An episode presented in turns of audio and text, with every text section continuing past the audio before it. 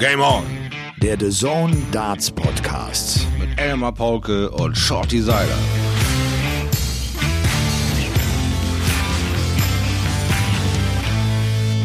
Ladies and Gentlemen, der Februar ist schon wieder vorbei und irgendwie stecken wir fest im Lockdown und dennoch fliegt verrückterweise die Zeit. Es ist Dienstag, der 2. März und äh, es ist äh, wahnsinnig schön, dass ihr dabei seid. Und es ist völlig egal, wo und wobei und mit wem ihr diese Folge 48 von Game On, dem The Zone, The Zone Darts Podcast hört. Vielleicht ja nackt im Park liegend in der Sonne. Das geht in diesem Winter und dafür lieben wir natürlich auch den Klimawandel. Äh, oder auf der Couch mit einem Gin Tonic oder äh, einem, äh, einer kleinen Schokolade oder beim Training. Oder ihr spitzt eure Spitzen und werdet immer spitzer. So macht's der Schlagstein. Ich grüße dich, mein lieber Schauti. Danke, äh, danke. Herzlichen Glückwunsch, dass ihr jetzt in meinem Liebesleben unterwegs seid. Mit angeschlifften Spitzen geht's hin zum Spring, ab in den Sommer. Nein, ganz herrlich. Ich äh, freue mich sehr, dass ein bisschen Sonne uns wieder kreativ so explodieren lässt. Ach, deine äh, Hallo, ihr alle reden werden immer schöner. Äh, wir haben, Schotti, also zumindest ich, habe wahnsinnig viel Feedback äh, auf die letzte Folge bekommen. Die hat offenbar dem einen oder anderen verdammt gut gefallen. Vielen Dank dafür. Und äh, ich will das, ich sage das äh, nicht, damit wir uns beweihräuchern, sondern einfach auch, um zurückzugeben, wir lesen das. Ich lese das, wenn ihr mir das Ja, schreibt ja. und äh, freue mich da sehr drüber. Es ist ja jetzt der Monat März, Shorty, und Mhm. es ist wahnsinnig viel los. Jetzt mal unabhängig Oh ja. von den UK Open. Es ist wahnsinnig viel los. Ich äh, bin gespannt, äh, äh, ob du eigentlich weißt, wovon ich da rede. Und es war die Super Series. Es gab Ja. vier Turniere mit vier unterschiedlichen Siegern. Mit Joe Cullen, mit Cullen Ritz, mit Raymond van Barneveld, der hat sein drittes Turnier gewonnen nach seinem Comeback und mit Johnny Clayton. Und man muss jetzt wirklich einen Satz sagen, der irgendwie noch ein bisschen holprig über die Lippen kommt. Johnny Clayton ist in diesen Tagen der beste Dartspieler auf der Welt. ja, Der spielt fünf Turniere, steht in vier Finals, gewinnt zwei dieser Veranstaltungen und äh, es ist unglaublich. Es ist unglaublich. The Ferret, das kleine Frettchen, Johnny Clayton. Da kannst du mal sehen, wie der Hund sich quer oder, ja, entwickelt hat neben äh, Gervin Price. Alles hat auf ihn geguckt, alles hat auf ihn geschlagen, alles hat immer äh, sich an jedem Moment von Gervin Price äh, äh, gerangelt und gerieben und geritzt. Und am Ende steht dann da ein Johnny Clayton, grinst sich ein, sagt, ja, ja, kein Problem mit der Rolle als Zweiter hinter Gervin. Gervin ist unser Mann.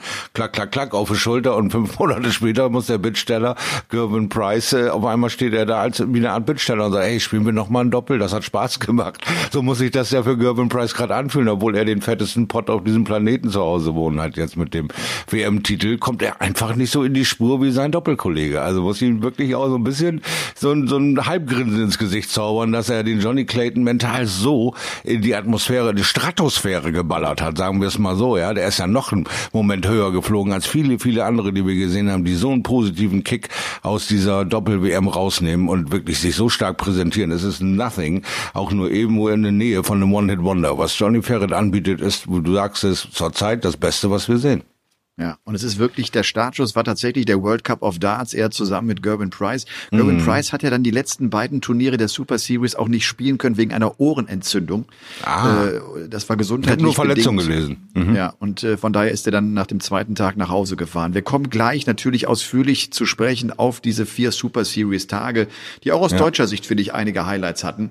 Äh, Mhm. Zuvor ein paar andere Themen, weil mir jetzt hier, als ich so ein bisschen rumgelesen habe, mir bewusst geworden ist, was im März alles so ansteht. Also äh, zum einen eins vorneweg, die Friseure öffnen und trotzdem gibt's äh, den Schnittverbot. Hä? Hast du davon okay. gehört? Bist du, Nein, hältst du dich nicht, daran? nein. Äh, nein, ich weiß, äh, ja, vielleicht, ich weiß nicht, un un unbekannterweise mache ich vielleicht auch Fehler. Äh, noch äh, bin ich ja gerade über das Wort Schnittverbot überrascht. Also bitte äh, nochmal, was heißt das jetzt? Vom 1. März an Ja. bis zum 30. September dürfen keine Hecken geschnitten und keine Bäume gefällt werden. Ach du lieber okay. Also ein ganz, ein ganz wichtiges Datum, der 1. März. Und ich hoffe, du hältst dich daran und wirst in deinem Garten jetzt nicht äh, morgen zum Beispiel. Also ich, ich hatte mich drauf gefreut. Ich wollte unbedingt die Hecke schneiden, wie du weißt. Ah, ja. Und äh, das ja. darf ich nicht. Das muss ich also dann in den Oktober verlegen. Äh, das zweite ist, es werden die Uhren wieder umgestellt Ende März. In der Nacht Mhm. vom 27. auf den 28. Ich glaube, sie werden nach vorne gestellt. Ne? Dann haben wir. Mhm. ich denke auch.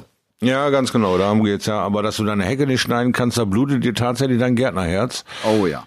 Oh, ah, ja, ich bin ist, wirklich erstaunt. Schlag. Ja. Ich bin ja Balkonbesitzer, also ich kann ja umtopfen, wie ich hier lustig bin, weil sowas wie ein Baum wird hier auf meinem Balkon wahrscheinlich nicht wirklich in die Himmel äh, oder in die Atmosphäre schießen, wie ich mir das denke. Also von daher bin ich hm, etwas überrascht über das äh, Schneideverbot, aber naja, gut, äh, ihr werdet das schon irgendwie hinbekommen da, Leute. Lasst die Bäume mal wachsen. Was für Wildfänge werden da wohl rauskommen? Bin gespannt.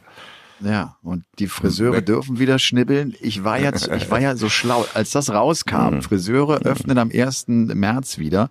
Habe ich ja zwei Tage später mich online sofort da eingetragen. Das habe ich noch nie gemacht. Ich habe es gemacht.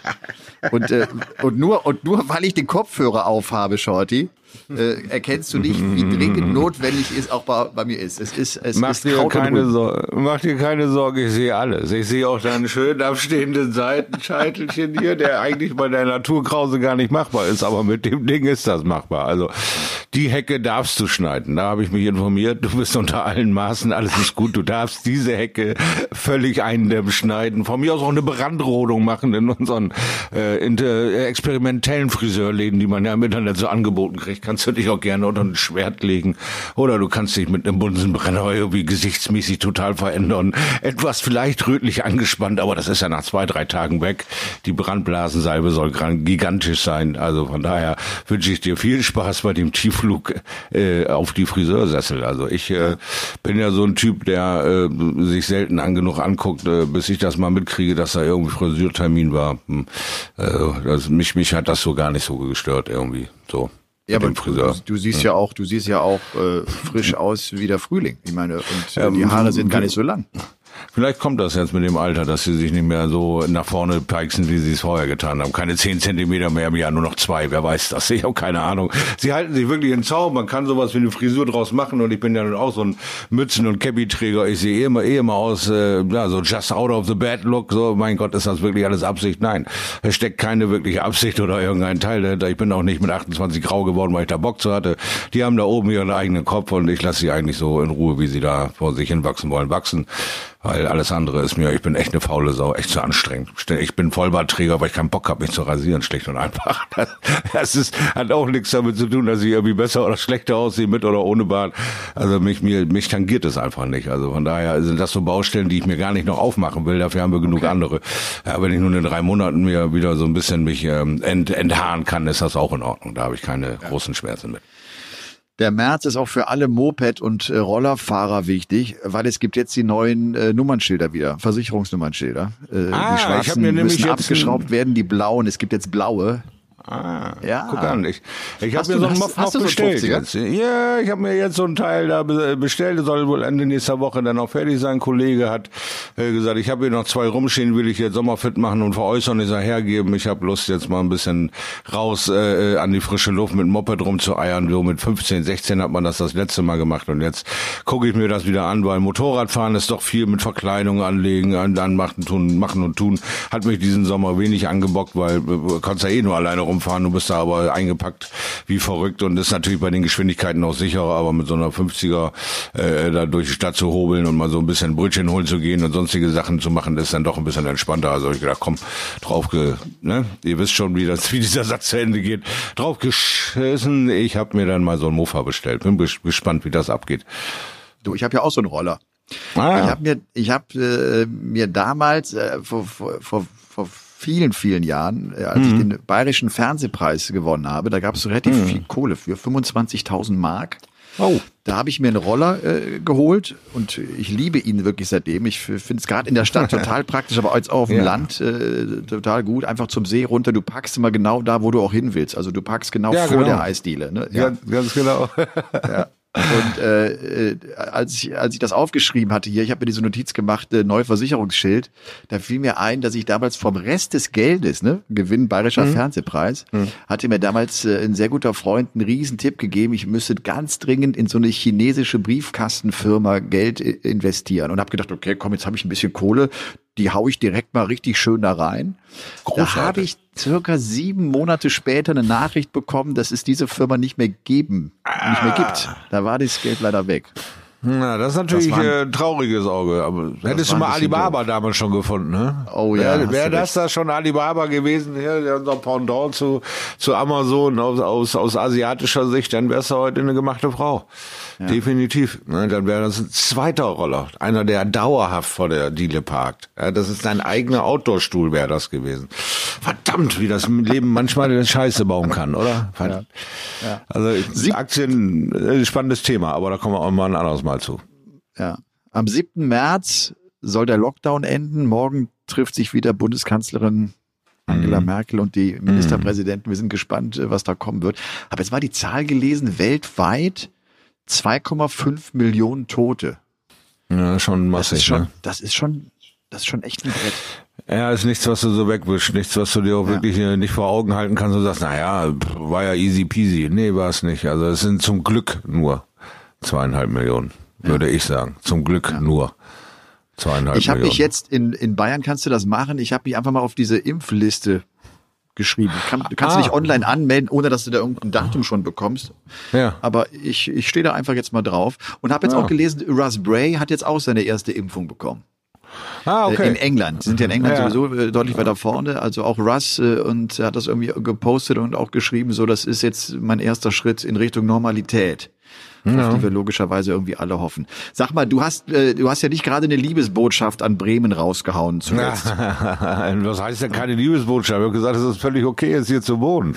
Das heißt aber nicht, dass ich mir eine Bremer Speckplagge auf den Arsch tätowieren lasse und jetzt nur noch zum Nacktbaden an den Werdersee gehe. Nein, so ist das Leben nun mal nicht hier in Bremen für mich gestaltet. Ja, also ich würde es wahrscheinlich in Bremerhaven auch nicht tun, aber es ist halt, äh, ja gut, was willst du machen? Bremen und ich, wir, wir sind zusammen, aber wir sind nicht zusammen.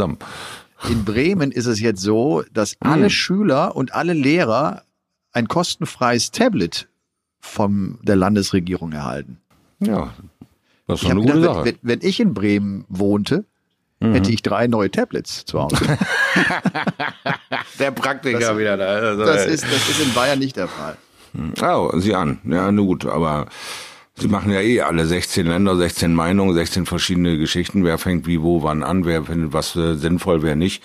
Wer ist gerade frisch gewählt und reißt direkt danach das Maul auf und, und, und. Also von daher ist es alles noch so ein Potpourri aus, äh, äh, ja, vielleicht auch äh, gekränkten Eitelkeiten, vielleicht auch überdosierten Experten, die dann äh, immer in das eine Horn schreien und dann so überhaupt kein Leben und kein Licht mehr anzünden wollen. Äh, äh, ja, diese, diese, diese Balance wird immer fragiler, finde ich, ja, weil wir jetzt schon äh, merken, Merkel, die Drakonen, die man, die, ich meine, die informiert uns alle nur, ne? Die setzt sich dahin mit den ganzen Wasserköppen und versucht da für Deutschland eine Gesamtmittelpunktstrategie rauszufummeln und wird natürlich jetzt angegangen und angefeindet, weil der eine sich weiter gegängelt fühlt, während der andere überhaupt keine Probleme mit der Pandemie hatte und der dritte irgendwie steinreich dabei geworden ist. Und da kommst du auch mit diesen blöden Sprüchen wie ähm, ja, Augen auf bei der Berufswahl oder sonstigen Scheiß einfach nicht mehr weiter. Es sind manche Dinge, die einfach nicht mehr in deiner Hand liegen und permanent seit Monaten nicht mehr in deiner Hand liegen und du da jetzt äh, noch weiterhin die Füße immer wieder stillzuhalten, ist, äh, glaube ich, wirklich der Husarenakt, den wir, den, ja, den wir jetzt noch den, der restlichen ja, Weltbevölkerung abverlangen müssen, damit wir vielleicht Ende des Jahres wirklich tatsächlich sagen können, so wie sie gemäht, wir haben auch diesen Scheiß hinter uns gebracht. Es ist jetzt eine Impfung nötig, weltweit jährlich von mir aus, aber dann äh, haben wir das Ding kontrolliert im Griff oder tatsächlich ja erledigt, abgehakt. Ja. Mal abwarten, was, was diese dritte Welle da äh, tatsächlich ja. mit sich bringt. Einige hoffen ja, oder man hat mal so einen, so einen äh, Bericht auf NTV gegeben, so Blick hm. zurück, dass, dass die dritte hm. Welle oft eine Welle war, die dann irgendwie den Virus hat verschwinden lassen. Aber da kam auch schon sofort äh, dieser äh, Professor Drosten um die Ecke, sagte, es sind überhaupt keine Anzeichen, dass äh, das diesmal passieren wird. Also hm. Ich glaube auch, wir brauchen noch ein bisschen äh, Kampfeswille und äh, Durchhaltevermögen. Genau. Äh, das, genau. das steht, glaube ich, fest. Es, es ist aber nun mal einfach so, dass die abgeschmacktesten Parolen einfach die sind, die dich eben äh, dazu bringen, durchzuhalten und nicht verzweifeln zu lassen. Du kannst jetzt in diesem Monat hast du die Euphorie, äh, dass du endlich eine neue Frisur kriegst und das kann dich auch zwei, drei Monate mal tragen. Das kann dich auch, weil du hast keine großen Highlights mehr in deinem Leben seit ungefähr zwölf Monaten. Es sind Kleinigkeiten, an denen du dich festhalten musst, festsaugen musst und, und nach oben so ein geiles Gefühl wie ich habe mir mal von einem Fernsehpreis ein Moped gekauft. Ich fahre mittlerweile Autos, die Langstrecke geeignet sind, groß, breit, sicher, aber ich fahre mein Moped zur Eisdiele, wann immer ich will. So, und das bringt einen Grinsen ins Gesicht und lässt einen zumindest für 15 Minuten gut fühlen. Ja, und wenn es das eben das ist, was einen diese Tage und Wochen irgendwie erträglicher macht, dann ist es das. Ich freue mich wie Bolle darüber, dass mein mittlerweile taub und erblindeter Hund immer noch total anspruchslos ist. Ja, der liegt hier rum, schnarcht, wird wach, rennt gegen eine Wand, bringt, bringt mich zum Lachen, weil er dann wieder sein Fressdingens da findet, dann haut er da schön äh, die Nase rein, schlabbert das Ding leer, dann putzt er mittlerweile sein gesamtes Gesicht, weil er die Wasseroberfläche nicht mehr sieht. Er taucht also tief mit dem Maul rein und sieht hinterher aus wie ein Schlachtfest. Ich habe es nie gegeben, in den 15 Jahren nicht. Aber jetzt ist es mittlerweile so, als würde ich einen, einen Halbjährigen haben, der versucht, den ersten Löffel essen zu machen. Das Ding sieht aus, alter Schwede. Ich putze zweimal die Fressstelle meines des Hundes, weil er einfach nicht mehr klarkommt. Aber er ist noch da. Er macht mir einen Riesenbock, er macht mir eine Riesenfreude, wenn ich ihn draußen sehe, wie er dann meint, er muss jetzt über einen Riesenhügel springen. Ja, und aus dem Stand so einen halben Meter hoch springt, hier bis an die Oberschenkel reicht. Denkst, was machst du denn hier oben? Weil er irgendwas noch schemenhaft erkannt hat und meint, er muss aus dem Weg springen. Also du läufst eine Straße hoch, dir kommt der Bus entgegen und der Schatten bringt meinen Hund dazu, erstmal drei Meter hinter mich zu verstecken. Also wirklich faszinierend, was dieser Hund jetzt, wie er jetzt das Leben neu entdeckt in seinem Alter. Und das sind so spannende Themen, Kleinigkeiten Kleinigkeiten, die dich einfach beschäftigen und diesen elendig langen, auch manchmal ziemlich weiligen Tag äh, irgendwie umzubringen. Also von daher sucht euch irgendeinen Kleinkram, irgendwas. Du musst ja nicht immer gleich, äh, was weiß ich, die, die Erde neu erfinden, aber du musst einfach versuchen, sie so ein bisschen für dich runterzudrehen, finde ich. Meine, meine Tochter hat ein eigenes hm. Pferd, ein, ein hm. altes spanisches Pferd, und da war hm. der Zahnarzt jetzt da und da musste oh. ein Backenzahn gezogen werden. Shorty. Gezogen? Wow. Shorty, das ist ein Zahn, Oh, ja. Das kannst du dir gar nicht vorstellen. Ja, das glaube ich. Der musste gerne. gezogen werden. Das ist ja ohnehin, wenn du da mal richtig reinguckst in so ein Pferdemaul. Ich, äh, ich, ich kann ja mit Pferden ehrlich gesagt nicht so wirklich und ich würde mich auch nicht draufsetzen. Und, aber Nein. Die, die, die, die Zähne gehen ja bis, bis unter die Augen. Also das, das ist ja eine unfassbar lange Beißleiste. Aber und das, diese Zähne sind, das ist ein Monstrum. Das ist hm. unglaublich. Mm und, äh, ja, also ich bin ja ich bin ja Giraffe, Erdmännchen und Co-Gucker, ne? Auf ARD. Ja, da ist jetzt keine Schleichwerbung oder sonst was, sondern ich liebe diese Stunde Viecher aus den verschiedenen Zoos in Deutschland. Und da habe ich natürlich auch schon mal gesehen, welche äh, Wiederkäuer sind, welche Zähne wachsen ein Leben lang, welche müssen geschliffen werden. Und die kommen da mit einem fetten Bohrer, so einen halben Meter langen Stahlarm und reiben die da mit so einer richtigen Pfeile diese Zähne der Wiederkäuer, Zähne, Zebras und alles weg. Ja, also wenn die da mal so einen Zahn rausflunken Funken, das ist auch ein halber Kilo, der auf den Boden klatscht. Das ist ein Zahn. Alter Schwede, das ist der absolute Boss in deinem Mund. Bei ihm ist das nur so, da schleifen wir den mal runter. Ne? Du hast völlig recht, diese Pferde sind für mich eine Nummer zu groß, viel zu groß, um die zu handeln. Und als meine damals sechsjährige Tochter mich dann da schön vorgeführt hat, indem sie auf so einen 1,80 Meter hohen, schulterhohen äh, ähm, Pferd, ähm, äh, wie heißt das, ähm, äh, Ratschläge, äh, Spagat und Handstand gemacht hat, weil sie dieses Western Riding oder Sortieren oder irgend sowas in der Nähe hieß das, gemacht hat, habe ich mich nur blöd gefühlt. Weißt du, das gibt's gar nicht. Ich habe äh, mit ausgestreckten Armen so ein bisschen mit Angst behaftet dieses Pferd gehalten und meine Sechsjährige macht Saltos und Flickflacks drauf, als dann die Trainerin an der Lounge das Ding da immer im Kreis hat reiten lassen. Und ich habe nur gedacht, wie angstlos kleine Menschen doch sind, wie, wie völlig angstfrei sie sind, wenn sie Bock drauf haben. Auf so ein großes Tier solche Dinge zu machen, ja, fetten Respekt und über sechs. Das war irre, wirklich. Ja. Wahnsinn. Du, noch so eine, äh, auch so, so eine witzige Geschichte. Äh, Thomas Drach, der Name ist jetzt nochmal aufgepoppt. Ich weiß nicht, ob du es äh, gelesen hast. Da ging's ja damals, war ja diese Remsmar-Entführung. Ne? Er hatte ja mhm. äh, Jan-Philipp Remsmar entführt und ein ich, zweistelliges Millionengeld äh, ja, ja. äh, erhalten, Ablösegeld erhalten da kam jetzt irgendwie nochmal die Geschichte raus, dass der schon irgendwie in den, in den 80er Jahren irgendein Raubüberfall, Geldtransporter oder was, der war jetzt wieder Thema, der sitzt ja, glaube ich, in Amsterdam im Knast. Und da, eine total schräge Geschichte, schau. Ich habe ja in den 90er Jahren bei Radio RPR 1 gearbeitet. Das war so mit mein Einstieg, Radio. Mm, war für den ersten FC Köln teilweise unterwegs und habe überhaupt Stimmen eingefangen und durfte auch mal ab und zu so drei Minuten mich aus dem Stadion melden, war bei den Kölner Hain. Und als dann weniger Sport äh, irgendwie in, in einer Phase dabei war, bekam ich den Auftrag von dieser normalen Redaktion dort, ich solle doch mal nach Erftstadt fahren. Dort ist nämlich die Familie Drach zu Hause immer noch wohl. Mm, Damals mm. war es auf jeden Fall so, ist so 30 Minuten von Köln weg. Und ich sollte doch einfach mal zu dem Haus fahren in der Hoffnung, ich würde vielleicht die Mutter oder den Bruder, der glaube ich sogar auch in den Über in die, in die Entführung mit involviert war, okay. Äh, sollte ich doch einfach mal äh, klingeln gehen. So. Ich, ich war jung, Ich bin dahin gefahren, ich bin zu dieser Haustür gegangen, ich habe das Haus gefunden, drücke meine Rec-Taste auf meinem Rekorder, weißt du, Ding Dong, ja. denk, nimm das klingelt schon mal mit. Die machten zum Glück nicht auf. Ich bin dann auf Anweisung auch noch zu den Nachbarn und habe Nachbarn befragt. Das habe ich tatsächlich gemacht. Ich habe Nachbarn befragt, ob sie mir was zur Familie Dracht erzählen können. Ja. Bin ins Auto gestiegen, bin zurückgefahren, habe mich gefragt, ob ich sie noch alle ganz auf der Latte habe. Habe dieses Rekorder teilgenommen, bin in die Redaktion gefahren, habe gesagt, das war mein letzter Arbeitstag für Radio RPR 1. Ich bin weg. Und dann war ich weg. Boah. Aber das war eine total schräge Nummer. Also, weißt du, wo man Bock hatte, noch mehr in die Redaktion reinzukommen, freier Mitarbeiter engagieren. Und da mache ich eine Sache, die ich niemals machen möchte. Das, das ist so furchtbar. Befrage ich Nachbarn oh. zu der Familie. Total schräg. Äh, ist, ist schon ein Weilchen her, wie gesagt, Mitte 90er Jahre. Ja, aber der aber, Teile des Jobs hast du ja gleich rausgefiltert, das ist nicht meine Baustelle. Ich ja. bin nicht Rudis rasende Rapporterbirne und halt als erstes mein Gesicht rein und irgendeinen vermeintlichen Supergangster aus Deutschland, weil ich habe ja immer dieses dieses schräge Feeling geschossen, ermordet und sonst wo wird überall, aber nicht in Deutschland, weil hier hat doch keiner eine Waffe, hier hat doch keiner den Drang äh, für einen Zwanziger irgendwen aus dem Leben zu pusten, das ist alles lächerlich. Im, Im, Gegensatz zu anderen gesellschaftlichen Formen ist Deutschland doch so weit weg von irgendwelchen Überfällen und sonstigen Quatsch. Das geht auf Geldtransporter das geht auf Geldmaschinen hier äh, äh, vor den Banken und so eine Geschichten, aber die haut doch keiner einen auf Rübe für einen Zwanziger wie, wie in anderen Ländern. Also da macht ihr doch mal keine Platte. Und dann, äh, wie du es gerade erzählst, Thomas Drach hin und her, voll das Superhören da, ne Ding ist da, ne Ding, also in die Gangsterschiene das Superhören, hier noch mal Dreck am Stecken, da und du kommst dann darüber, moin, hier RPR1, hier, der Polke hier.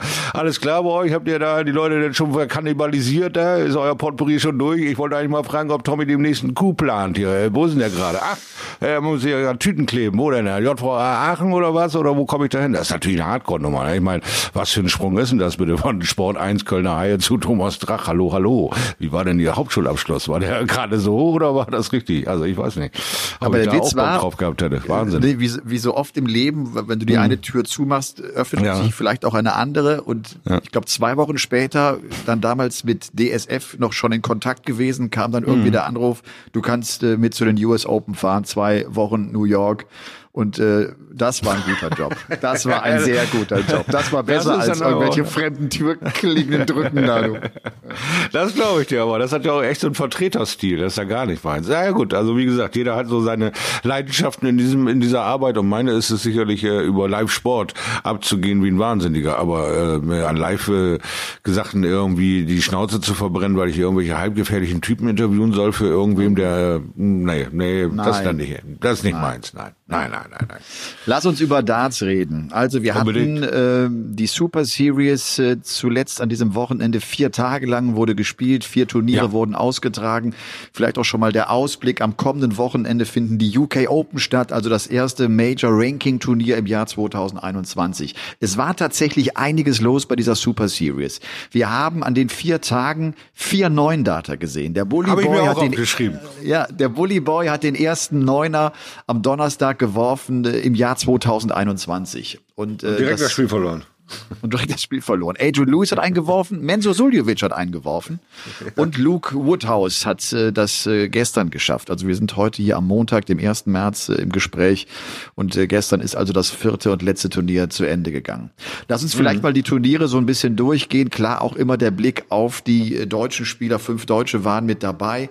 Ähm, Tag Nummer eins gewinnt Joe Cullen das Turnier, der damit in diesen Club der Back-to-Back-Sieger kommt, weil er das letzte Turnier in 2020 gewonnen hat auf, äh, bei dem Players Championship. Und der damit übrigens auch die Nummer eins der Pro Tour Order of Merit geworden ist. Also ah. das, das, das zeigt, wie konstant der Kerl unterwegs ist. Steht jetzt da Nochmal, Pro Tour Order of Merit, nicht die normale Weltrangliste. Dort ja. ist Cullen die Eins vor Michael van Gerven. Und äh, Joe Cullen setzt sich durch gegen Johnny Clayton in einem ganz, ganz knappen Finale mit acht zu sieben. Das war also dann die Finalteilnahme Nummer eins von Johnny Clayton. Äh, ja, Nummer eins, genau. Nummer eins, ja. Tag Nummer eins, äh, mal ganz kurz vielleicht die Ergebnisse aus deutscher Sicht und dann auch eine Einschätzung von dir, von dir dazu, Shorty. Ja, ja. Äh, Gaga erreicht äh, das Viertelfinale, geht gegen den späteren Sieger Joe Cullen raus. Max Hopp verliert in Runde zwei gegen den Bully Boy. Unterbuchner mhm. äh, kann unter anderem Peter Wright bezwingen, der ein katastrophales Match gegen, äh, gegen Unterbuchner spielt. Ich glaube mit einem 76er Average. Ja, ja, mit 79, 76, also ganz, ganz katastrophal, stimmt, ja. Absolut. Und äh, Unterbuchner geht dann gegen Worsley raus und Martin Schindler und Steffen Siebmann scheiden in Runde eins aus. Siebmann musste sofort gegen Gabriel Clemens ran. Das waren 3-6 und Shindy ist dann gegen Roby John Rodriguez rausgegangen. Das war so das Abschneiden der Deutschen. Äh, toller ja. Start von Gaga in diese ganze Turnierserie. Erstes Turnier sozusagen im Jahr ja auch für ihn äh, und sofort Viertelfinale. Ich glaube auch wichtig, ne, wenn es in so eine Serie reingeht, dass du mit einem guten Gefühl äh, starten kannst. Ja, definitiv. Und äh, Gaga ist äh, einer derjenigen, die ja immer mal wieder schon Mindhead und auch jetzt hier Milton Keynes alles ausprobiert haben, kennt sich gut aus, äh, macht wirklich Fortschritte über Fortschritte über Fortschritte.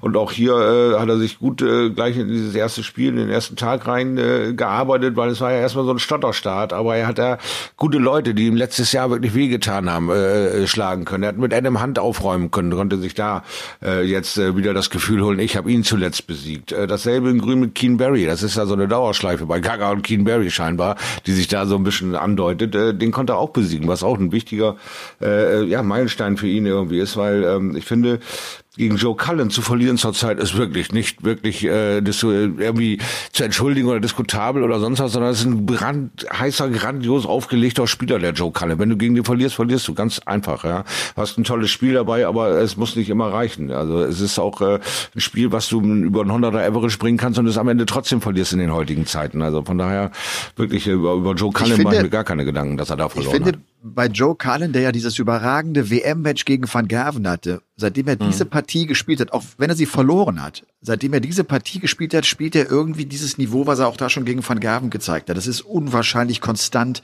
äh, was, was der Rockstar äh, in diesen Tagen zeigt. Und der ist damit auch, finde ich, einer der Favoriten auf den Titel bei den UK Open. Also wir müssen, ich habe irgendwie das Gefühl, wir müssen, wir müssen auch da, was die Favoriten betrifft, wirklich andere Namen auspacken. Ganz also genau. Anderson, Wright, die, die Aspinall hat zwei Halbfinals erreicht. Okay, MVG hat ein Halbfinale erreicht. Also die Eins. haben ganz schön gestrauchelt. Ja. ja, absolut. Und da war so, du hast sie gerade schon so in den Pott geworfen. Da gibt's einige von, die du wirklich ja. dieses Jahr äh, ganz äh, anders auf der Uhr gesehen hast. Und auf einmal äh, kommt diese Urgewalt der, der, ja, der Young Guns, diese 20, äh, 20 so genutzt haben und mit so einem Mindset auftauchen, wo ich nur mit den Ohren schlage. Also bis Tag drei denke ich, sag mal, was gibt's doch gar nicht. Was sind das für Namen hier? Wie, wie, wie, diese Wiederholungstätergeschichten sind ja gut und schön, aber bis Tag drei war Raymond der erste Name, wo ich so gedacht okay, damit habe ich so ein bisschen gerechnet, den mal in einem Halbfinale da zu sehen oder sowas. Aber dass er so einen Tag gewinnt, hat mich einfach wieder sprachlos gemacht. Das war einfach nur wieder grandios. Wir wollen ja nicht zu sehr vorgreifen. Nur ja. ähm, ein Jonathan Worsley schafft ein 7 zu 0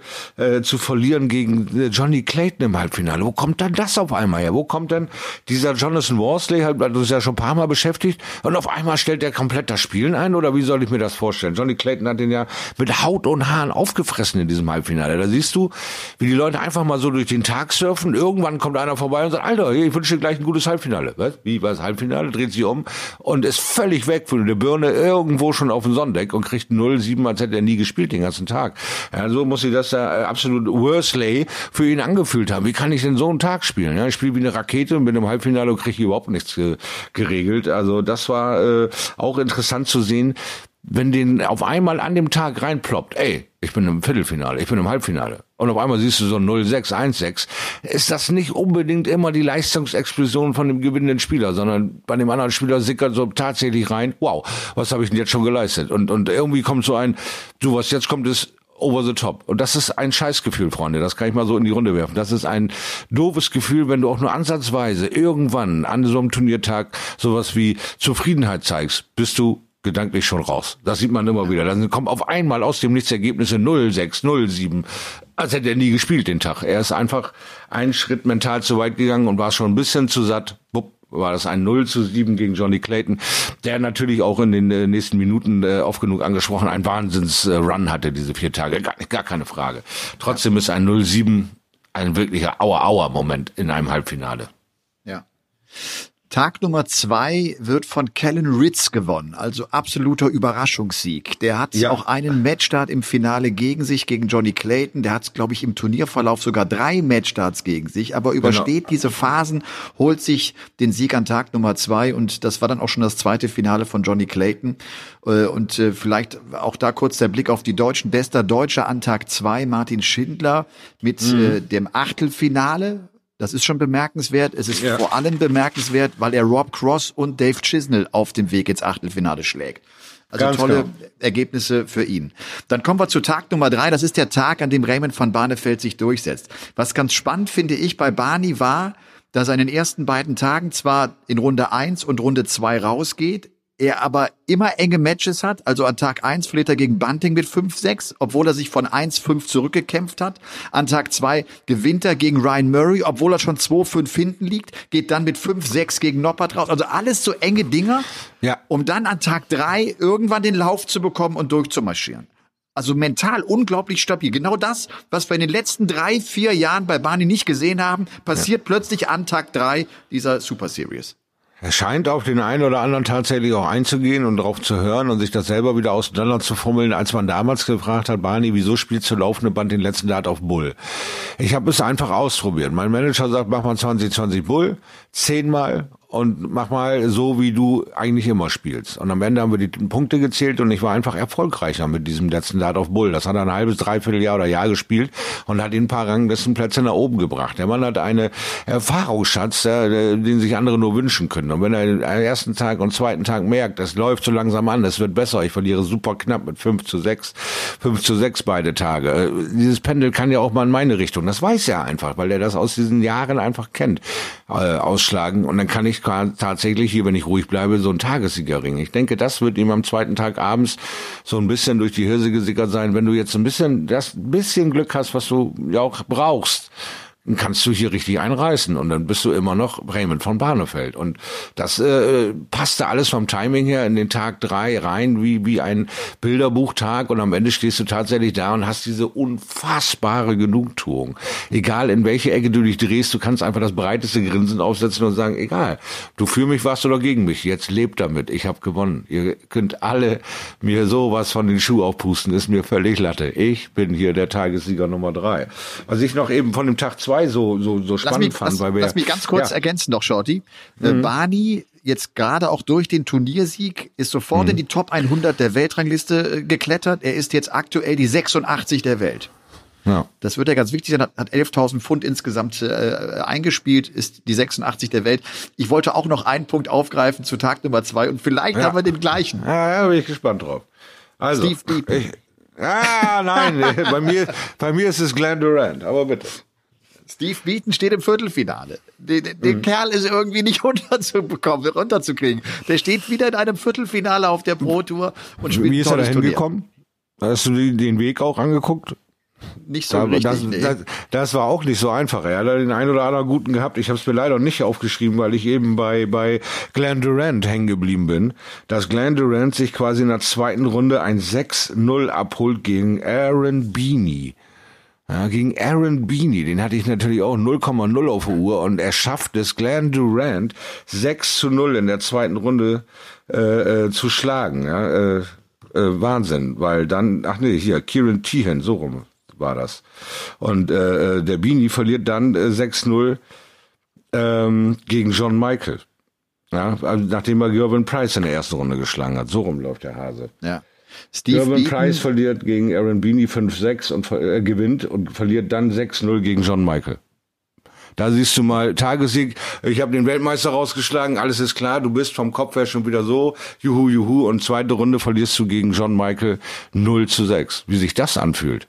Da müssen, würde ich auch mal äh, gespannt drauf, äh, wenn wir den Aaron Beanie mal irgendwann für sowas in die Finger kriegen. Weil was sind das für Highlights? Sechs zu fünf, du gehst da rum wie ein Baumfäller, äh, sowas voller Selbstvertrauen und dann kriegst du nichts mehr auf der Reihe und verlierst 0-6 gegen, aus deiner Sicht gegen jemand aus Griechenland, der auch so seine, seine Tour da abreißt, aber irgendwie nie im Finals oder Halbfinal steht, sondern irgendwo ja. da vorne mit rausfliegt und dann kriegst du das Ding ins Gesicht. Das muss sich hart angefühlt haben. Aber Ja. wenn wir den Bronze Adonis eben schon gefeiert haben, hast du Ja, vollkommen recht. Äh, Ganz kurz mal äh, sein die Gegner äh, genannt. Runde zwei schlägt er Daryl Gurdy mit 6 zu 4. Mhm. In Runde drei Darius Labanauskas, der ein gutes Wochenende gespielt hat, der in einer Stimmt. verdammt guten Form ist. Er haut dann im Achtelfinale Joe Cullen raus. Mhm, mit 6 zu 2, spielt einen 97er Average, verliert dann im Viertelfinale gegen Vincent van der Voort, der auch im Halbfinale also stand und damit auch ein gutes Turnier gespielt hat innerhalb dieser Super Series. Auf jeden Äh, Fall. der Dutch Destroyer also auch mit dabei. Also Tag Nummer drei war dann äh, der Tag äh, des, des Raymond von Barnefeld. Gaga war an diesem dritten Tag in der dritten Runde gegen Devin Peterson rausgegangen. Max Hopp dritte Runde erreicht gegen äh, José de Sousa verloren. Unterbuchner, Schindler und Siebmann verlieren jeweils zum Auftakt gleich in Runde eins. Ja, und wenn ich jetzt auch gerade nochmal Gary Anderson, ich habe ja so, so die Ergebnisse der, der, der Top Guns auch einfach mal rausgeschrieben. Gary Anderson, Peter Wright, die kommen nicht einmal in ein Viertelfinale. Achtelfinale ja. ist das beste Ergebnis, das sie haben, das sie jetzt ein, zwei Mal erzielen. Das ist schon äh, bemerkenswert. Absolut. Ich meine, Michael Smith suchst du auch lange. Ja? Äh, ein Chisnell hast du auch lange gesucht. Ne? Also, Cheesy, äh, Cheesy hat nicht, hat nicht einmal, glaube ich, äh, auch nur einmal Achtelfinale oder was gespielt. Ja, genau. Also du hast da äh, Leute wie ein Glenn Durant, der mittendrin 0-6 rausgeht. Dann hast du den aktuellen Weltmeister, der nach zwei Tagen mit einer Null da steht, die anderen beiden Tage durch Krankheit dann absagt. Ja, also das ist ähm, für die ja für die Big Boys ist 0,0 normal oder oder äh, ansatzweise normal gelaufen diese vier Tage. Ich hatte gedacht na, nach den ersten beiden Tagen, naja, das wird sich schon einpendeln, dass sich am Ende dann alle beruhigen und alle gehen so ihrer normalen Tageswerk nach. Nein, so ein 105er Average ist immer noch von jedem zu erwarten. Das ist der absolute Hammer, wo die Big Boys immer noch mit klarkommen müssen. Und wie wir es jetzt nach den vier Tagen gesehen haben, es kommen nicht alle äh, damit so klar, wie, wie, wie man das so gewohnt ist, wie die letzten 20 Jahre so gelaufen sind. Es kommen Leute damit klar, äh, an die wir uns gerade gewöhnen, wie das Frettchen, wie Johnny Clayton, wie Joe Cullen, wie ähm, ja äh, ein, ein Vincent van der Voort mal eben wieder aus dem Stand in so ein Halbfinale rennen kann, etc. etc. Also Und äh, auch ein, nach- ein Damon Hatter. Ja, Damon Hatter Genau. an Tag Nummer vier erreicht das Finale. Das ist der Tag, an dem Johnny Clayton sich völlig verdient dann wirklich auch Absolut. einen dieser äh, vier Siege holt. Und Hatter schlägt in Runde zwei Barney, bezwingt Mervyn King, der zurzeit in Topform ist, haut Peter Wright raus, schlägt Dirk van Dijvenbode und im Halbfinale mit 7 zu 3 Michael van Gerven. Also der, Genau, haut, der haut eine ganze Latte äh, Top-10-Spieler raus. Ganz genau. Und äh, leider Gottes ist Clayton da dann auch gegen Gaga erfolgreich 5 zu 7 in seinem in seinem äh, Supertag da äh, Oh, das in dem ich Halbfinale. mitverfolgt. Aber Da, da war ich Ja, im also- Live-Score mit äh, dabei, äh, zumindest da habe ich es äh, mitverfolgt. Da war Ja. Clayton schon im Scoring äh, einfach auch einen Ticken besser. Aber du siehst auch, der nutzt einfach auch jede Möglichkeit und erzeugt damit unfassbaren Druck. Ne? Du kommst, Ganz du kommst genau. echt in die Situation, wo du permanent weißt, ich muss, ich muss, ich muss. Das, was halt einen Topspieler auch auszeichnet. Ja, absolut. Und das ist das, was er sich die letzten Monate halt äh, ja, erarbeitet hat. Und auf diesen ähm, ja, kleinen Speed-Boost warte ich ja bei Gaga auch, dass er auch so ein wunderbares Wochenende erlebt und danach erstmal so drei, vier Monate wirklich jede Chance trifft, jede Chance auffrisst. Jetzt rennt er ab und zu noch mal in ein 5-6 rein oder spielt einen 105er Average, danach einen 99er, aber rennt in ein 104er Average rein und verliert das Ding wieder knapp. Also er hat auch nicht so, sagen wir mal, wenn er rausfliegt, hat er wirklich brillant aufgelegte Spieler, die in der Situation einfach diesen Tacken stärker sind. Aber auch für lange äh, Distanz gesehen äh, ist ein Gaga absolut konkurrenzfähig und auch in der Lage, so ein 7-5 mal in seine Richtung zu ziehen, wenn der Moment gerade dann aufploppt. Und da ist er jetzt in diesem Jahr, denke ich, hinterher, äh, diese kleinen Feinheiten noch ein bisschen geiler zu schleifen und weiteren so tolle Ergebnisse. Es gibt kein 0 zu 7 aus, aus Gagas Sicht mehr. Es ist nicht äh, ansatzweise machbar, den Kerl äh, einen Whitewash zu verpassen, weil der einfach ein wirklich tolles Mindset hat und auch ein geiles Ergebnis, ein Halbfinale in Tag 4 he heißt ein tolles Mindset zu haben, weil du schon drei Tage lang Dreck gefressen hast aus seiner Sicht. Da in ein Halbfinale zu kommen und sich so geil zu verkaufen gegen den zurzeit völlig entfesselnden Johnny Clayton, äh, ein 5 zu 7 zu erreichen, ist äh, Chapeau, ist einfach wieder ein großer Schritt nach vorne in die Beständigkeit, in diese tolle Leistung abliefern über Monate. Nicht eben Wanted Wonder, sondern über Monate. Und da macht Gaga einfach eine tolle Figur. An Tag 4 in ein Halbfinale zu erreichen, ist einfach brillant. Ja.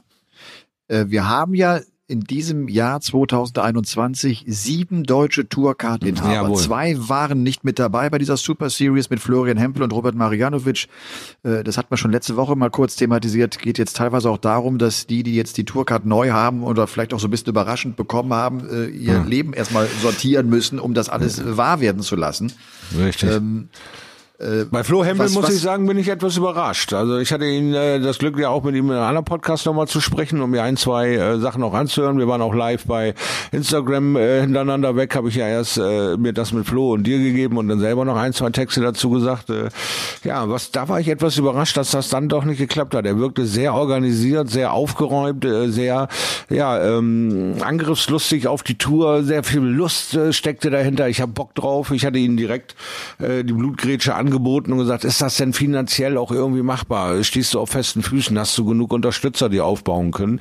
Ähm, er fühlt sich in der Community natürlich sauwohl, aber er ist äh, immer noch so ein bisschen ja, unterbezahlt, muss man sagen. Ich denke, da ist noch die ein oder andere finanzielle Hürde zu nehmen und noch das ein oder andere ja, Kooperationsstückchen zu erledigen, um sich so eine sauteure Tour wirklich äh, ans Bein zu nageln, als einzige Einnahmequelle, äh, äh da voll drauf zu gehen mit neuem Kind äh, ähm, etc. Das ist eine Hürde, die in deinem Kopf stattfindet. Die muss erst glatt gebügelt werden, sonst bist du einfach konkurrenzlos und verzweifelst an diesem Board, weil du nicht konkurrenzfähig bist, weil dein Kopf nicht da ist. Und das ist eine Sache, die wir heute wissen wissen. Vor 10, 15 Jahren, als ich mich da reingestürzt habe in die ganze Sache, habe ich mich über diese Sachen überhaupt nicht äh, auseinandergesetzt oder Gedanken gemacht. Es wird schon irgendwie bezahlbar sein. Aber England und Deutschland sind halt Tourkosten, die unterschiedlich sind wie Himmel und Hölle. Also es ist höllenteuer, wenn du nicht produzieren kannst an Bord. Und das geht in dein Spiel rein. Du, du bringst dich selbst um. Du wirst nicht mehr konkurrenzfähig und verzweifelst. Also muss Flo Hempel ähm, da jetzt erstmal seine Ambitionen so weit äh, hinrichten, wie bekomme ich das ganze Ding unter einen Hut.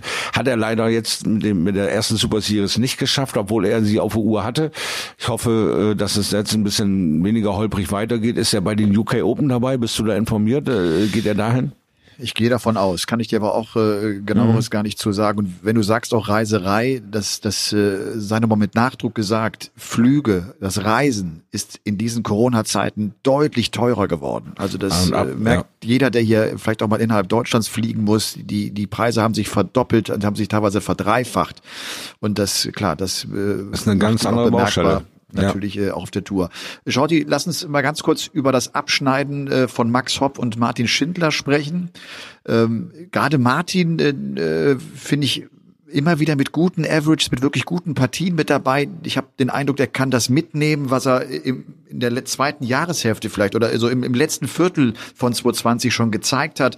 Er mhm. hat äh, sich toll durchgesetzt äh, in der Qualifying School ja. und hat auch jetzt wieder ein richtig gutes Wochenende gespielt, oder? Ja, ganz genau. Es geht bei Martin eigentlich nur darum, seine irgendwo einen Weg wie eine Konstanz zu finden. Weil der spielt dich an der Wand äh, zieht, reißt sich in Stücke, der man bricht Rekorde und verliert in der nächsten Runde sang- und klanglos gefühlt für seine eigenen Ambitionen. Da ist nur, bei Martin sehe ich nur, dass der Kopf noch ein bisschen gerade gerückt wird. Das geht über die Jahre, das läuft alles. Also ich denke, Martin wird eine Wahnsinnskarriere hinlegen, wenn er diesen Johnny Clayton-Effekt kriegt. Wenn er äh, mit Max äh, oder vielleicht auch mit, mit Clemens, je nachdem, wie sich das, das über das Jahr gestaltet, vielleicht mal so eine eine, so eine WM äh, zocken kann und die gehen mal ins Finale rein oder die gewinnen es tatsächlich auch mal. Äh, äh ob das diesen positiv Booster dann anschaltet wie bei Johnny Clayton, bin ich absolut für, weil äh, diese Art äh, Portfolio an äh, gewaltiger Spielkraft hat Martin Schindler in sich. Er hat nur noch nicht so den richtigen Weg gefunden, das immer wieder komplett entfesselt freizulassen, aber teilweise schon mit beeindruckenden Zahlen und mit beeindruckenden Performances. Also ich sehe da äh, ja eine ganz äh, lange, lange sehr erfolgreiche Karriere Karriere in Martins Zukunft und er wird seinen Weg finden, genauso wie Gaga ihn langsam anfängt zu finden und wie Max auch weiterhin äh, dabei ist, sich zu stabilisieren einfach und sich da festzuspielen, äh, auch in den Köpfen der Leute. Ich glaube auch Martin wird mit der äh, Q-School und mit diesen ersten vier Tagen den ein oder anderen wieder aufploppen auf der Spielagenda. Wer könnte sich aus Deutschland steigern, festbeißen und, und stabilisieren? Also da sind diese drei Namen ganz, ganz weit vorne, gehe ich von aus. Und die vielen, vielen Vorschusslorbeeren, die aus England, aus der Welt schon geschossen wurden in die Richtung der deutschen Spieler, müssen ja auch erstmal verpackt, verarbeitet und dann wieder in, in positive Energie umgemünzt und produziert werden. Und da sind wir bei Siebmann und ähm, bei bei den anderen Jungs auf der Tour wie ein Bunse und und wie ein äh, ähm, na Mensch, jetzt komme ich nicht auf den Namen hier. Äh, Hempel und und äh, Dinge, die ja. jetzt noch nicht, die jetzt noch nicht konnten, die einfach wieder von der von dem Leben aufgehalten wurden, nicht vom Dartboard oder von ihrer Spielweise, sondern von der Organisation Organisation, das alles zu erreichen durch diese schwierigen Zeiten, unter anderem äh, durch diese Explosion der Kosten, äh, es noch nicht darstellen konnten und es brennt denen unter die Füße. Also da bin ich immer noch gespannt, wie Flitzebogen drauf auf die zweite Serie ist, wenn sie es da hinstellen können, wie sie da performen können. Aber ähm, ja. da Deutschland ist gut aufgestellt, finde ich ich finde, Max Hopp, der hat jetzt nicht das große Ergebnis erzielen können in diesen vier mhm. Turnieren. Äh, bestes Abschneiden war die dritte Runde. Ja. Aber der hat auch echt äh, gegen große Namen äh, dann verloren. Also geht an Tag eins gegen den Bully Boy Michael Smith mit 4 zu 6 raus. Okay, kann passieren. Geht ja, an ja. Tag zwei zum Auftakt gegen Ian White raus, obwohl er ein 102er Average spielt. Ja, kann auch passieren. Das äh, an Tag ich, drei, ne? dritte Runde gegen José de Sousa. Wissen wir alle, äh, ist nicht so ganz so schlecht. An Tag vier, zweite Runde gegen Dirk van Dijvenbode. Also du, du brauchst brauchst natürlich auch dann nicht nur so dieses Momentum, dass es mal gut läuft, dass du so einen ja. Namen auch mal raushaust, sondern vielleicht auch ein bisschen Losglück, dass du mal vielleicht so ein, zwei, drei Partien hast, die äh, nicht direkt den ganz großen Namen dir bringen und äh, wo du sofort äh, so enorm unter Zugzwang stehst. Absolut wahr, was du sagst, weil äh, zu so einem Tageskrieg gehören halt drei Dinge. A, musst du dein äh, A-Game irgendwann an dem Tag mal auspacken, damit du Selbstvertrauen tanken kannst. B, musst du irgendwie einen Matchstart oder eine enge Situation überleben. Durch einen Fehler deines Gegners, den du eigentlich gar nicht beeinflussen kannst. Aber er macht einen Fehler, du nutzt es und kommst dadurch weiter. Und äh, drittens ist ganz klar eine gute Auslosung. Wenn du gegen einen völlig entfesselten Johnny Clayton in der Runde einspielst, äh, ja, ist das vielleicht nicht unbedingt das Geschenk. Aber wenn du dich selber stark spielen kannst und in einem Viertel Viertelfinale äh, oder Halbfinale gegen einen Johnny Clayton ein 5 zu 7 erreichst, dann bist du schon ganz anders äh, unterwegs. Also auch ein bisschen Losglück gehört definitiv dazu, ja. Die UK Open stehen jetzt an. Äh, wir haben eben schon mhm. gesagt, irgendwie so, wenn man die jetzt eine Favoritenliste erstellen würde, es wären tatsächlich neue Namen mit dabei. Ich bin Absolut. natürlich gespannt. Auch, ich meine, Gary Anderson spielt am letzten Turniertag. Geht der, das schaue ich jetzt gerade nochmal genau drauf, damit ich keinen Quatsch erzähle, der verliert gegen den jungen Bradley Brooks mit 4 zu 6 und dabei spielt Bradley Brooks ein 79er Average mhm. und bezwingt den äh, WM-Finalteilnehmer Gary Anderson. Das ist schon ein bisschen streng oder ein bisschen strange. Ja, äh, strange würde ich das auch eher nennen. Das sind Ergebnisse manchmal dabei, wie Peter Wright jetzt das dritte oder vierte Spiel weit äh, unter 80er Schnitt spielt. Ja, äh, nachdem er uns zeigt, äh, wie genial man mit so vielen verschiedenen Darts spielen kann, zeigt er uns jetzt, was für ein Ärger das auch bedeuten kann, weil er beißt sich, ich weiß nicht, beißt er sich immer noch an, an dem einen Set fest. Ich habe jetzt keine Bilder gesehen, ob er wirklich äh, äh, in dem Spiel rumwechselt oder ob er Tag für Tag mit neuen Sets auftaucht, keine Ahnung. Aber das sind auch so Dinge, wo du dir die Hirse kratzt und sagst, wie kann denn das passieren? Der kommt so stark aus der aus der aus dieser WM raus, er äh, verliert über das Jahr so viel Spielstärke und am Ende äh, oder Anfang 2021 20 äh, fühlt sich das an, als würde er gerade so gar keine Rolle spielen. In diesem ganzen Neuverteilung der Rangliste ist Peter Wright bisher der, der den größten Song gezogen hat, der noch gar nicht zeigen konnte, was eigentlich äh, dem Kerl zum Weltmeister machte. Also ist auch eine sehr schwierige Phase für ihn, ihn da irgendwie jetzt Schritt zu halten mit den ganzen wahnsinnigen, äh, äh ja, die mit völlig neuen Namen und völlig neuen Turnieragenda auftauchen und weit über 90 im Schnitt als normal äh, betrachten. Ja? Und, und ein 105er Schnitt als, oh, ich habe heute mal gut trainiert, ich habe heute mal gut gespielt. Und, Alter, das war Weltklasse. Das war nicht einfach nur, ich habe heute mal gut, das war ein Weltklasse äh, Run. Was, was, was ist denn daran so ein Tiefstapelei? Wo kommt denn das auf einmal her? Es ist eine Veränderung in der gesamten Dartszene zu beobachten und das äh, ist noch lange nicht zu Ende. Ich denke, 2021 ja. wird das ähm, äh, Jahr der weiteren Überraschung sein. Ja, Nochmal ein Satz zu den UK Open, äh, vielleicht auch für diejenigen, die das Turnier ja. nicht so ganz äh, auf der Kette haben. Äh, es ist die große Besonderheit, dass es keine Setzliste gibt. Ja, genau. Es ist die große Besonderheit, also bedeutet, äh, es können also die Top Guns auch sehr früh im Turnier aufeinandertreffen. Ab der dritten mhm. Runde wird jeweils neu ausgelost. Das ist ein ganz spannendes Element dieses Turniers, ja. dass du abends wirklich guckst, verdammt, auf wen trifft denn jetzt äh, Gaga oder Max Hopp oder Martin Schindler oder wer auch immer. Äh, das, das wird an jedem Abend neu ausgelost und äh, mhm. wir haben es schon so oft erlebt, dass gerade bei den UK Open auch wirklich es zu Überraschungen kommt und dass einer, den man vorher so gar nicht auf dem Zettel hatte, dass der mit dabei war da, äh, bei, dabei äh, vorne dabei ist. 160 Teilnehmer, es wird auf 160, acht Boards ja. zunächst gespielt. Mhm. Das Ganze geht am Freitagnachmittag los, 5. März, natürlich live auf The Zone äh, mittags, das sind sechs Sessions durch, viele, viele Darts, die da fliegen, äh, wo wir auch dann am Kommentatorenplatz sehr aufmerksam sein müssen, weil einfach wahnsinnig viele Ergebnisse reinkommen und teilweise ja. auch halt mit nicht so ganz bekannten Namen. Also das äh, wird auf jeden Fall spannend zu sehen. Ja, das, sein. das, das wird die, die große Aufgabe der Experten bei der Sohn und äh, der Stimme des Darts äh, Deutschlands wird es werden, in 2021 die ganzen neuen Namen auch so korrekt, äh, sagen wir mal, einzukategorisieren, dass wir nicht irgendwie einen Hype auslösen bei jemandem, der nur einen einen guten Run hatte, ja, weil wir mit dem Namen noch nicht viel anfangen konnten und uns aber sofort ein 110 anbietet in der tricky Situation und wir voll des Lobes sind und in der nächsten Runde geht der 06 raus. Das ist also schwierig, gerade jetzt äh, die UK Open, wie du sie ansprichst, mit den ganzen Ergebnissen, das auch alles so in einen Hut zu bekommen, dass man sich nicht nach Tag zwei schon wieder entschuldigen muss, weil man irgendwie gehypt hat, der irgendwie ja über den letzten Schlipper da irgendwie nur rein, reinmarschiert ist in die ganze Geschichte. Also das wird spannend zu sehen sein und zu hören sein, äh, was ihr da so an Input äh, für den geneigten Fan dann da so rüber segelt. Also bin ich ja gespannt drauf. Ja, ich auch. Und äh, man, man hat ja irgendwie die, die zwei Aspekte. Der eine ist, etablierte Spieler wie Van Gerven, ja. wie Wright, wie Anderson straucheln. Können mhm. sie das jetzt beim TV-Major-Turnier plötzlich wieder drehen. Das haben sie schon oft mhm. gezeigt, dass sie das können und dass sie plötzlich da sind. Und auf der anderen Seite äh, hält Barney jetzt seine Klasse, wenn er jetzt zum ersten Mal auch wieder vor TV-Kameras spielt und der wird mit Sicherheit die Matches auf der Hauptbühne bekommen. Äh, ja. Wird Clayton einfach jetzt weiter marschieren? Ist das tatsächlich so? Spielt er jetzt immer ein 100er F? Das ist ja auch Wahnsinn, mit was für einer Konstanz und wie gut der gespielt hat. Das ist Ganz ja nicht so, dass er sich irgendwie durchgemogelt hat. Nein, der hat einfach sehr, sehr gut Darts gespielt. Unglaublich konstant gut Darts gespielt. Bleibt ja das so? Genau. Was, was, was glaubst du? Also ich bin äh, sehr, sehr gespannt drauf, ob die Veränderungen äh, on-stage, off-stage ähm, mit Publikum, auf diesen Effekt warte ich noch mehr, als ob da nur eine Kamera bei ist, weil das hast du mittlerweile auch als dritte, vierte, fünfte Reihe Spieler schon das diverse Mal erlebt, dass da eine Kamera an ist, dass du einen Caller hast, dass du äh, Schreiber hast, dass da eine Aufmerksamkeit hast. Äh, aber wenn tatsächlich mehrere tausend Stimmen, Applaus und Randale da ist, was macht ein Johnny Clayton dann? Wo kommt ein Jonathan Worsley raus? Was macht ein Damon Hatter? Gibt's da wieder den Extra-Kick? Der stand so auf Publikum wie kaum ein anderer.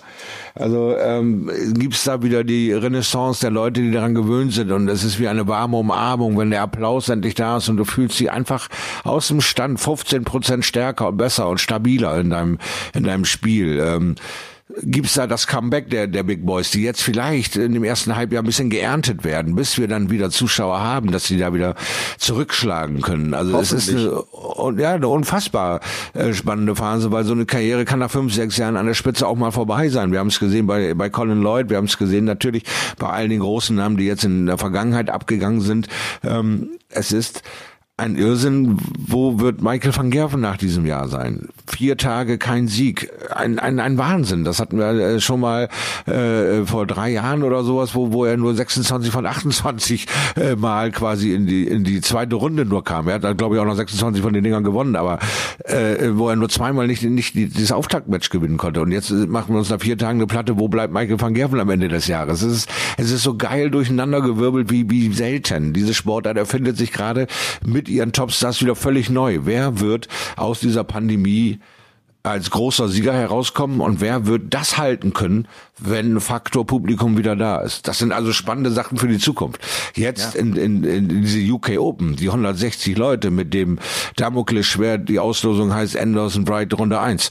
Äh, Runde 2 heißt sie von mir aus Bright gegen Durant.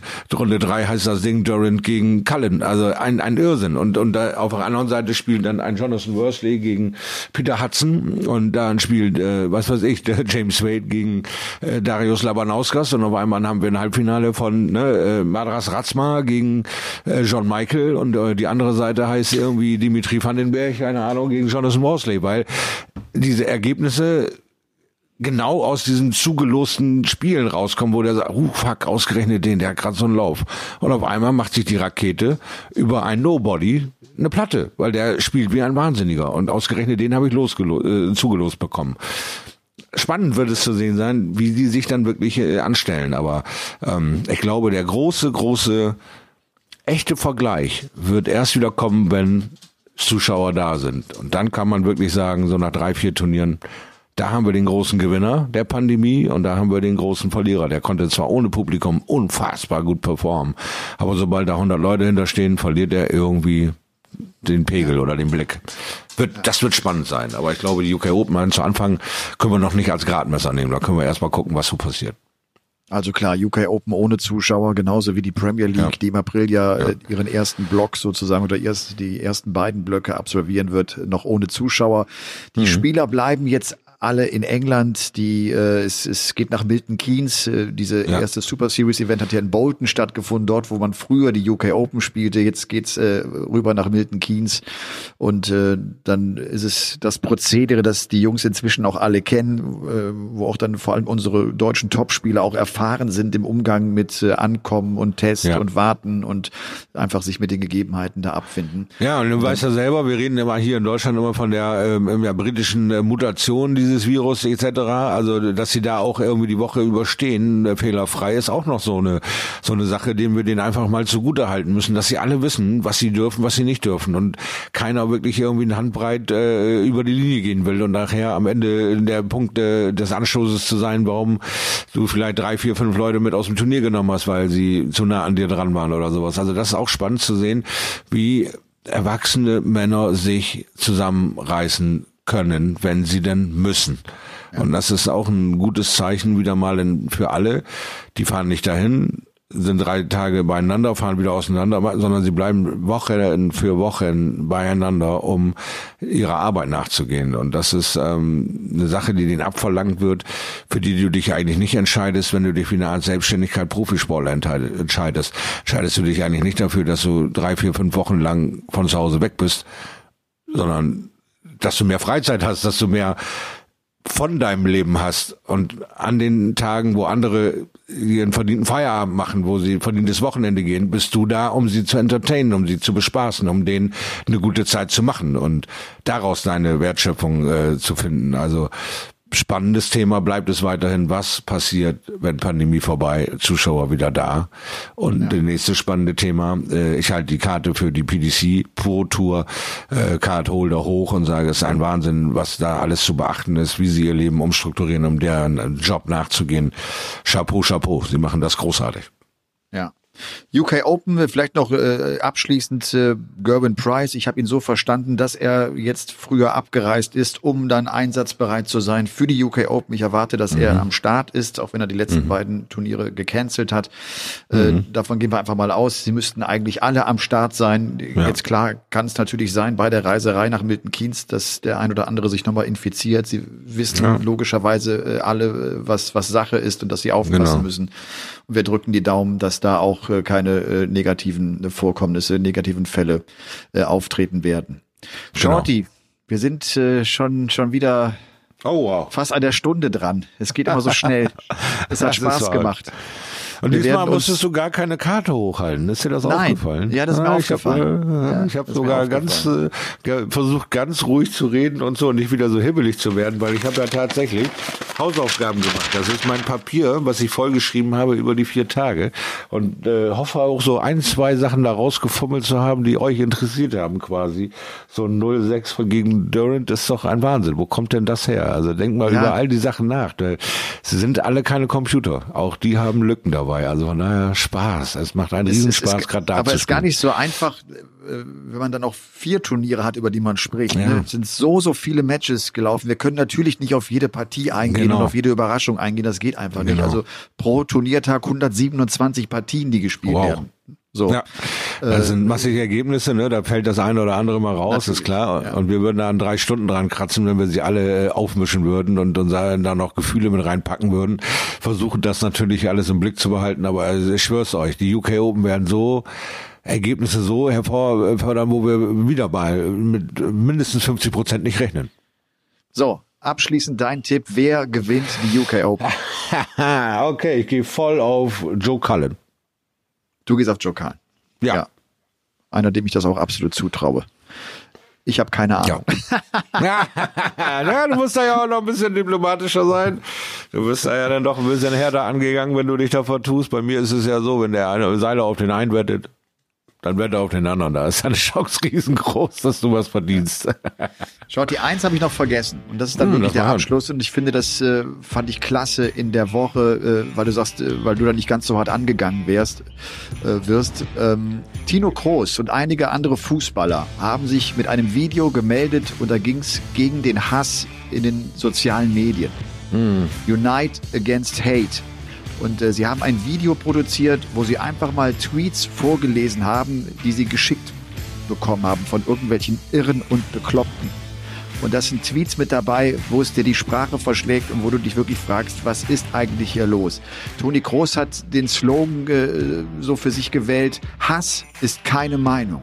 Und genau das ist es. Wir haben das auch schon thematisiert, mal als es um Ja. deutsche Dartspieler ging, wo wir auch wissen, dass sie ganz schön angegangen werden nach Niederlagen von, von irgendwelchen Typen, die nicht wissen, äh, was es überhaupt heißt, als Profispieler unterwegs zu sein auf dieser PDC-Tour.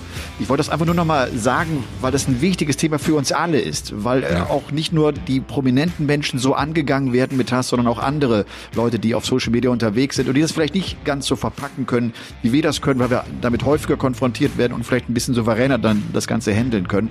Das sei einfach nochmal gesagt. Ich äh, äh, hänge mich voll rein oder bin, bin genau an deren Seite und äh, finde die Aktion toll, sich zu verbinden gegen den Hass bei den sozialen Medien. Ja, absolut. Also Das sind die abschließenden Worte der Folge 48 von meiner Stelle. hervorragend. Dann werde ich dem Ganzen auch nicht mehr so viel äh, hinzufügen, sondern freue mich einfach, äh, dass ihr dabei wart. Ihr alle da draußen. Also, habt eine gute Woche. Bis dahin. Mach's gut. Danke, Shorty. Ciao. Ciao, ciao.